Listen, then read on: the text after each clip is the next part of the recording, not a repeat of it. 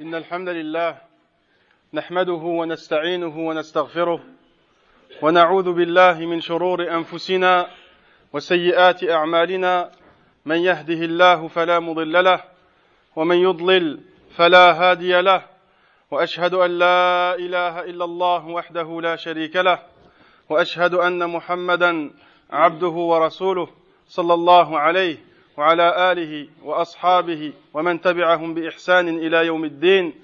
يا أيها الذين آمنوا اتقوا الله حق تقاته ولا تموتن إلا وأنتم مسلمون. يا أيها الذين آمنوا اتقوا الله وقولوا قولا سديدا. يصلح لكم أعمالكم ويغفر لكم ذنوبكم. ومن يطع الله ورسوله فقد فاز فوزا عظيما. واعلموا أن خير الحديث كلام الله عز وجل وخير الهدي هدي محمد صلى الله عليه وسلم وشر الأمور محدثاتها وكل محدثة بدعة وكل بدعة ضلالة.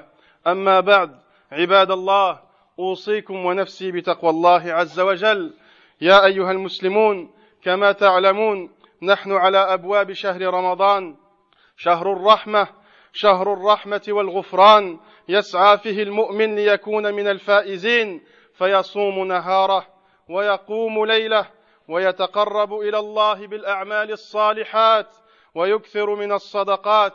وقد كان النبي صلى الله عليه وسلم يحتفي بمجيء هذا الشهر الكريم ويتهيأ لاستقباله ويعرف الناس فضائله ومزاياه ويذكر لهم ما فيه من الخيرات والبركات والرحمات.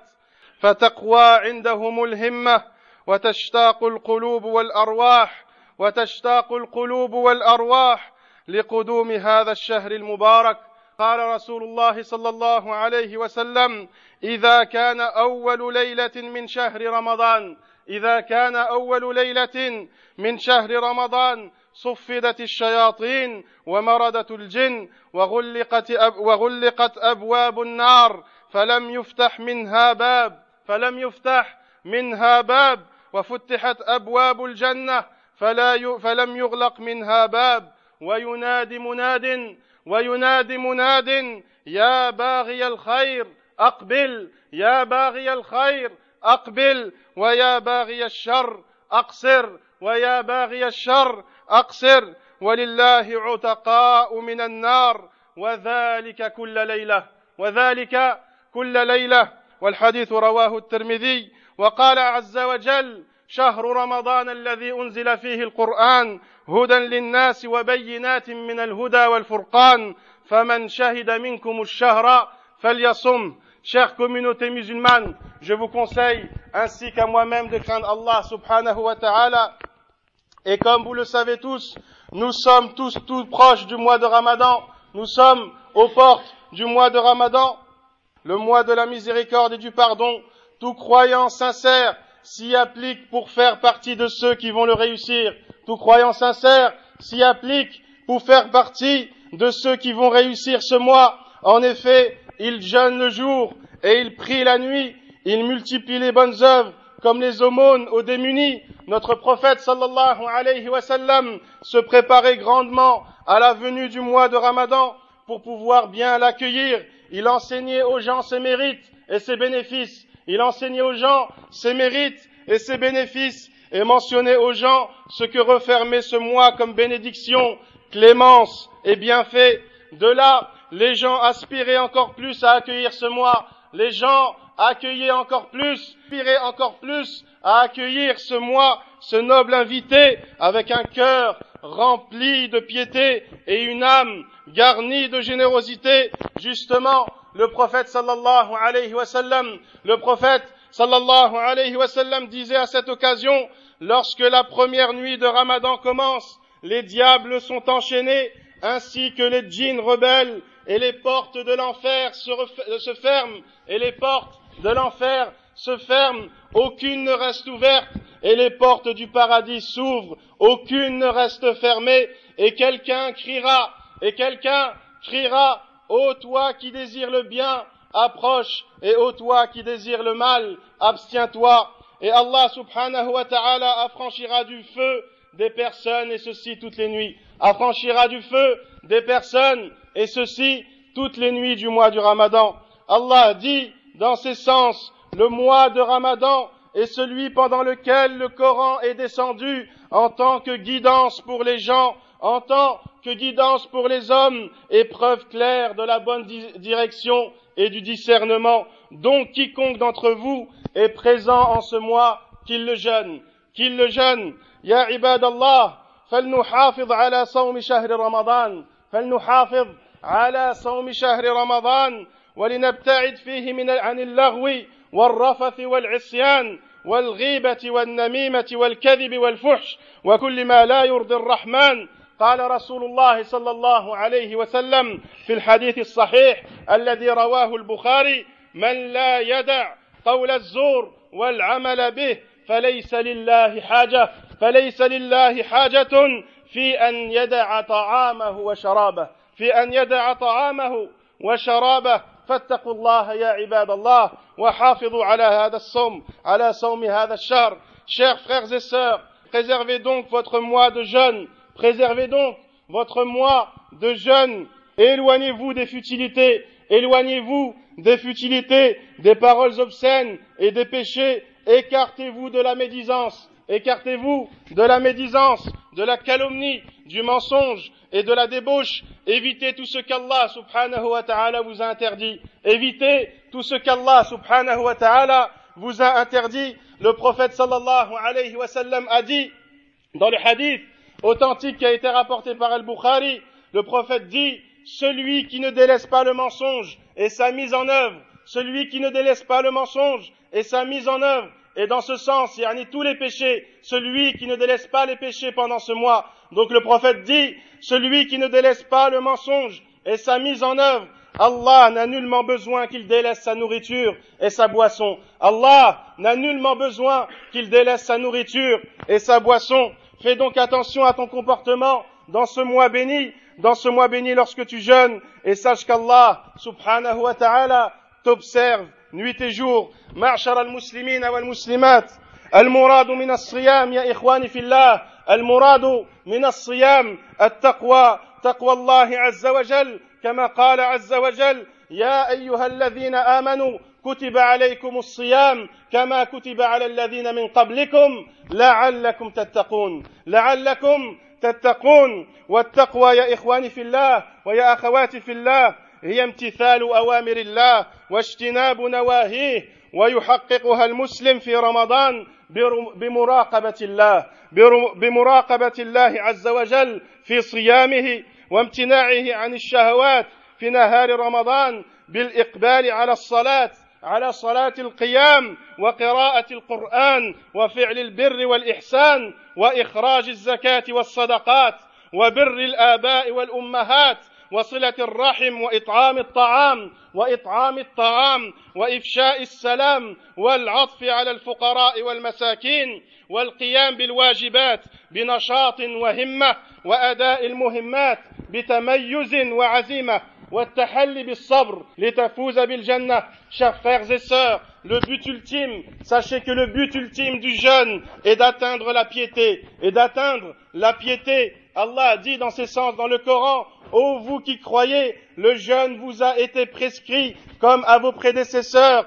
Peut-être atteindrez-vous la piété. Peut-être atteindrez-vous la piété. La piété signifie, mes chers frères et sœurs, mettre en pratique les ordres d'Allah, les commandements d'Allah, les prescriptions d'Allah et délaisser ce qu'il a interdit. Délaisser ce qu'il a interdit, délaisser tous les péchés et les fautes. Le croyant concrétisera cette crainte que si il ressent qu'Allah subhanahu wa ta'ala l'observe nuit et jour, et que s'il délaisse les désirs malsains, que s'il prie les prières nocturnes de Tarawih, que s'il donne, que s'il s'adonne à la lecture du Coran sacré et sa méditation, que s'il est bienfaisant en donnant la zaquette et les aumônes, ainsi s'il est bon avec ses, s'il est bon avec ses parents, avec ses parents et sa famille, que s'il fait preuve de charité en nourrissant pauvres et démunis, que s'il multiplie les, salutations fraternelles,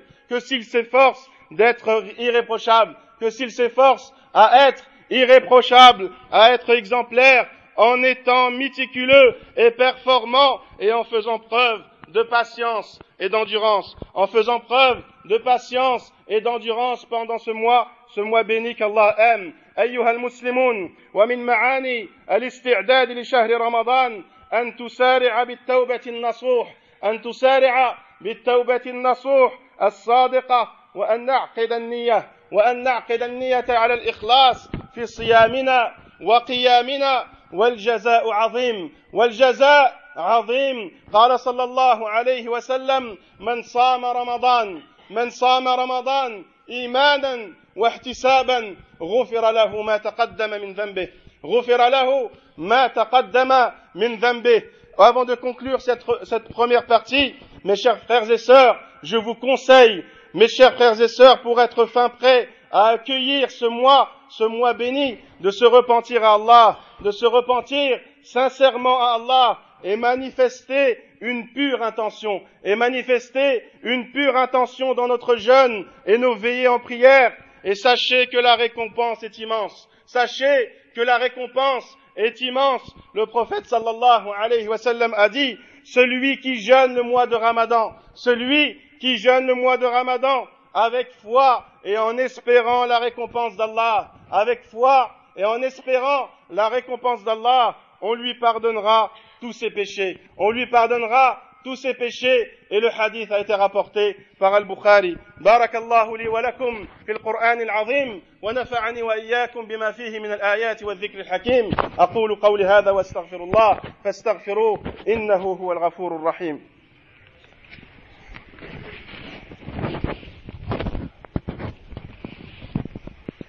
الحمد لله الحمد لله الذي أنعم علينا بمواسم الطاعات التي تضاعف فيها الحسنات وتمحى فيها السيئات. أحمده حمدا يليق بجلاله وعظيم سلطانه وأشهد أن لا إله إلا الله وحده لا شريك له وأشهد أن محمدا عبده ورسوله صلى الله عليه وعلى آله وأصحابه أجمعين. أما بعد معشر المسلمين والمسلمات. يجب على الصائمين يجب على الصائمين استعدادا لشهر رمضان المبارك أن يتعلموا أحكام الصيام أن يتعلموا أحكام الصيام ويسألوا عن ذلك أهل العلم الكرام وينظم فيه وينظم فيه أوقات الليل والنهار ويسلك فيه مسلك الأبرار ويسلك فيه مسلك الأبرار فوقت لتلاوة القرآن وآخر لذكر الرحمن وفسحة لدعوة الأقارب وإقامة المآدب وزمن لتعلم العلم والزيادة من الحكمة والفهم وهمة لقضاء حوائج الناس وساعة للترويح عن النفس وهكذا يكون في كل أوقاته مراقبا لله عز وجل مراقبا لله في سلوكه وأعماله فيرد الإساءة بالإحسان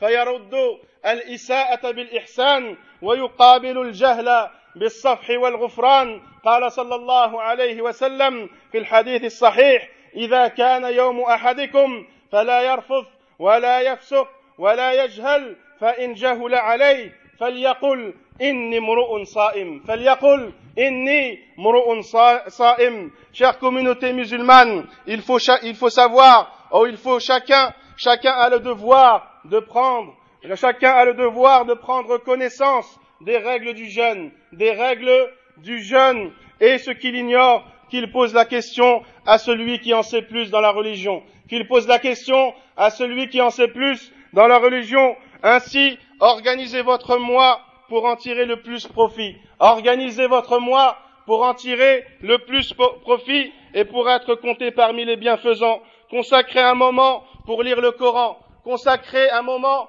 pour lire le Coran. Un pour faire du dhikr et se rappeler d'Allah subhanahu wa ta'ala. Un autre moment pour l'invitation et un autre pour l'apprentissage de la science et de la sagesse et un autre pour aider son prochain et un autre pour se reposer un instant et un autre pour se reposer un instant, et ainsi de suite, en ayant toujours conscience d'être observé par Allah subhanahu wa ta'ala, d'être toujours conscient d'être observé par Allah subhanahu wa ta'ala. Aussi, rend le mal par le bien, rend le mal par le bien et la violence par la paix. Le prophète sallallahu alayhi wa sallam dit, celui qui gêne son jour ne doit pas être obscène ni débauché et qu'il ne fasse pas preuve de violence, qu'il ne fasse pas preuve de violence si on l'importune, qu'il dise je jeûne aujourd'hui, je jeûne aujourd'hui et comme ça il ne rentrera pas dans les euh, dans la violence et les disputes et les disputes malsaines. Ibadallah, ها هو شهر رمضان ها هو شهر رمضان أقبلت نسماته وهلت خيراته تستعد الجنة لاستقبال الصائمين تستعد الجنة لاستقبال الصائمين من باب الريان قال عليه السلام إن في الجنة بابا إن في الجنة بابا يقال له الريان يدخل منه الصائمون يدخل منه الصائمون يوم القيامة لا يدخل منه أحد غيرهم يقال أين الصائمون؟ يقال أين الصائمون؟ فيقومون لا يدخل منه أحد غيرهم فإذا دخلوا أغلق فلم يدخل منه أحد. رواه البخاري ومسلم. ألا يا عباد الله ألا يا عباد الله فاستعدوا له استعداد الذي أعطي الفرصة. استعداد الذي أعطي الفرصة ليفوز برحمة الله وجنانه ويحظى بعفوه وغفرانه ويعتق نفسه من نيرانه.